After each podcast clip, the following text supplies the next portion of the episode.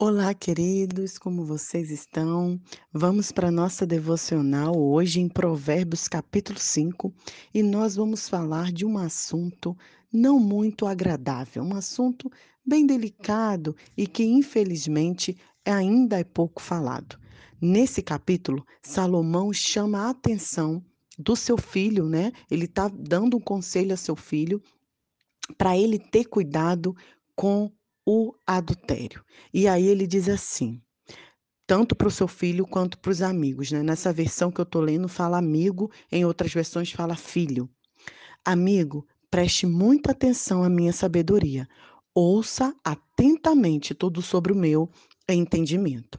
Assim você terá bom senso, conhecimento e ficará longe de confusão. Os lábios da mulher ou do homem devassos são doces suas palavras são suaves e agradáveis, mas não demorará muito até que ela se torne amarga em sua boca. Versículo 7. Então, meu amigo, ouça atentamente. Não faça pouco caso das minhas palavras. Mantenha distância de mulheres desse nível, de mulheres que vão te fazer pecar ou de homens que vão te fazer pecar. Nem passe perto deles. Queridos, nós estamos falando de família. E a família nasce a partir do momento em que o homem ou a mulher decidem se unir em uma só carne, decidem ser fiel um ao outro, decidem manter uma aliança. Esses dias eu escrevi um texto sobre a aliança. A aliança é muito interessante porque ela não tem início nem fim.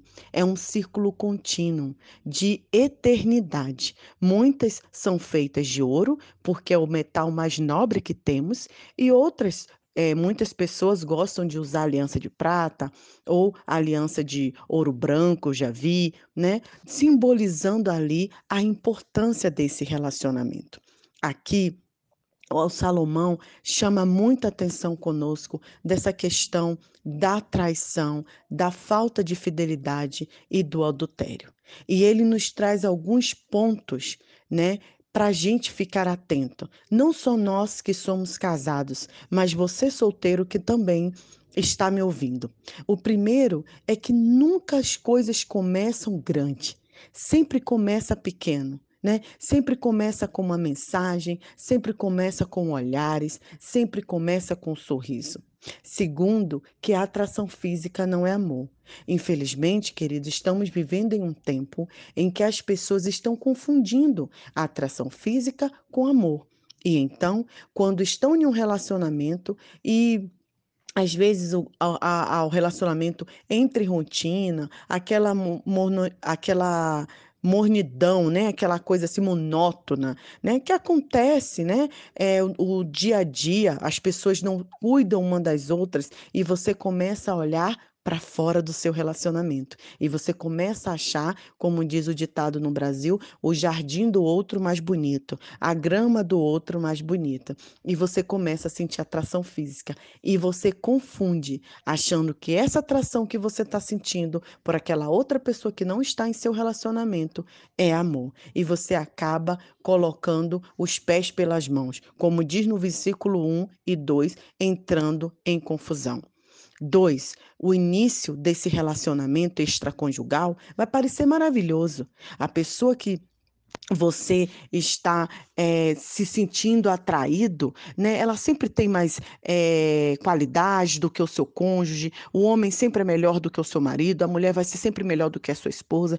Você não consegue enxergar. Eu sempre falo para os casais que o inimigo coloca uma venda. E sempre quando a gente não está bem em nosso casamento, aconteceu alguma situação, o diabo vai colocar uma pessoa que tem qualidades muito superiores, né? Que ele, ele conhece, ele sabe sabe que a gente vai se sentir atraído para nos atrapalhar. Cuidado, queridos, fuja disso, porque o início tudo são flores, mas o final é de morte. Eu lembro um, um, um caso que aconteceu de um conhecido, um, um cristão, um homem de Deus, mas infelizmente ele se deixou levar pela fraqueza, se deixou levar por essa atração física, é, escorregou, caiu mesmo e acabou se envolvendo em um relacionamento extraconjugal, né? Adulterou, traiu a sua esposa e, e nesse momento, nesse meio termo de nesse tempo de traição não tinha ainda separado da esposa, a esposa tentando rea, reatar o relacionamento, né, o, o, casamento, ele acabou indo morar com essa mulher e nesse bairro que morava existiam brigas de facção e, e houve tiroteio e ele foi morto na casa dessa mulher. Quando isso aconteceu, queridos, eu só lembrei desse versículo, que o caminho parece ser bom, mas o final é de morte. E não é só morte do seu casamento, não é só morte emocional, são, é morte física também. Não estou contando esse caso para é, te amedrontar, mas é para dizer como a palavra do Senhor é viva e eficaz. Número 3. Normalmente, quando a gente se sente atraído, né? Ou quando começa lá as trocas de olhares e, e você começa a, a se envolver emocionalmente, você acha que você é forte. E aí eu lembro da história de José quando a mulher de Potifar, não sei se você conhece essa história, eu, eu, te convido a abrir em Gênesis, se eu não me engano, capítulo 30, que começa a história de José. Quando José estava lá trabalhando na casa do seu patrão e a esposa do seu patrão, do seu chefe, quis é, se deitar com ele, ter relacionamento sexual com ele, ele não aceitou e ela ficava, a palavra de Deus diz que ela ficava diariamente chamando ele, ele um jovem solteiro, né? Ele poderia ceder, ninguém estava olhando, ninguém ia saber, mas ele sabia que Deus estava ali vendo tudo. E ele é, não aceitou. E até o momento em que ela agarrou José e ele fugiu. Eu quero dizer uma coisa para você: não tente achar que você é forte. Fuja. Se você percebe que você está se envolvendo em relacionamento que não é agradável aos olhos do Senhor, fuja. Mude de celular, mude o número, pare o contato, mude de casa. Mas não se deixe envolver. Porque, queridos, quem trai não trai só o outro, trai a si mesmo. Fidelidade é questão de escolha.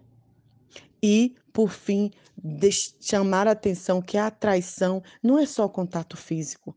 Você também trai quando você promete algo à sua esposa e seu esposo e não cumpre. Você trai quando você não é fiel com seus é, combinados, com seus valores dentro do casamento. Você trai quando você é, deixa de confiar nessa pessoa, deixa de ser uma pessoa confiável e seu relacionamento começa a ruína. Mas eu quero terminar dizendo que Salomão traz um conselho para nós. No versículo 17 e 20, ele compara o casamento com um ditado falando sobre a água, uma cisterna. E ele diz assim: para que você vai procurar água poluída em outro lugar se você tem água limpa em casa?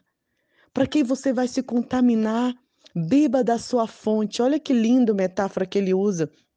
E ele diz assim: alegre-se com sua esposa, com seu esposo, companheiros de vocês desde jovem. Que amável, ela é amável, seu esposo é amável como um anjo e ela linda como a flor. Nunca deixe de se deleitar no seu corpo. Salomão fala que nós, casados, precisamos encontrar a felicidade no relacionamento sexual, no relacionamento emocional, ter um relacionamento de comunicação efetiva, um relacionamento é, onde a gente possa abrir e falar bem das nossas finanças também, sabe? Ele, ele convida a gente para viver um casamento na plenitude. Nunca, e olha, olha só que, que lindo que ele fala, nunca ache que o amor está garantido para sempre, mas conquiste a mesma mulher, o mesmo homem, todos os dias. Queridos, você está com problema no seu casamento? Você está com problema no seu relacionamento? Busque ajuda. Ore ao Senhor, clame e busque um profissional, busque um conselheiro, busque uma terapia de casal, mas não se deixe envolver com relacionamentos que não vão trazer felicidade, que vão tirar a sua paz, que vão é, entristecer a sua vida no final. Deus quer muito mais para mim e para você. Deus quer o nosso casamento saudável e feliz. E você que é solteiro como José, você que é solteira, não se deixe ser usado para destruir lar de ninguém. O Senhor separou uma pessoa para ser feliz contigo, para casar contigo e para te amar. Eu desejo que o nosso casamento esteja fundamentado no altar do Senhor, que a gente não se ache forte, porque qualquer um de nós pode cair, mas que a gente coloque nossas fraquezas no Senhor e que todo adultério adultério, toda traição, toda maldição seja repreendida no nome de Jesus e que o nosso casamento jorre fontes de água viva. Um grande abraço, um excelente final de semana. Nai Duarte, Moçambique.